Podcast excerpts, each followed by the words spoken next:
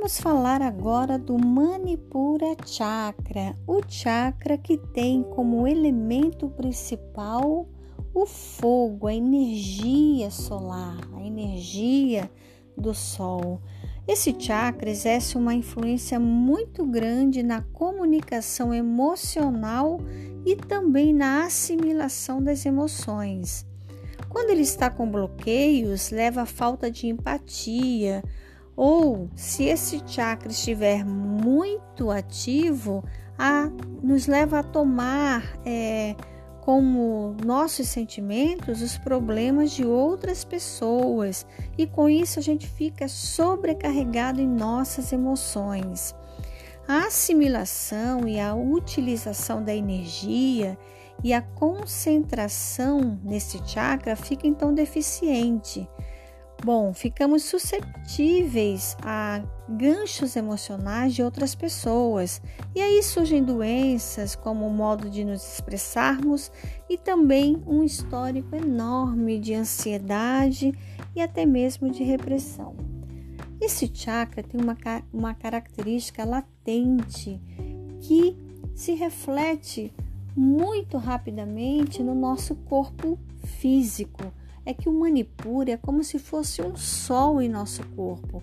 Ele recolhe radiação solar como se fosse um tipo de prana e a converte no estado que permite a regulação do fluxo de energia vital para todo o nosso corpo físico. Portanto, é muito fundamental que esse chakra não esteja com bloqueios, porque senão a gente vai ter uma baixa energética muito grande.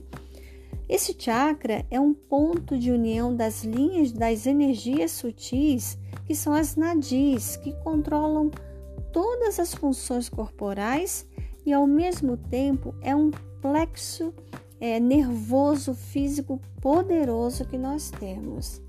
Bom, o sábio Patanjali, o sábio indiano, é, autor dos Sutras de Patanjali, né, que é tão importante no universo do yoga, nos diz que por meio do controle do Manipura, ou seja, por meio do controle do chakra do plexo solar, nós alcançamos o pleno conhecimento e o pleno domínio do corpo é então atingido a partir desse conhecimento profundo de como funciona o Manipura Chakra.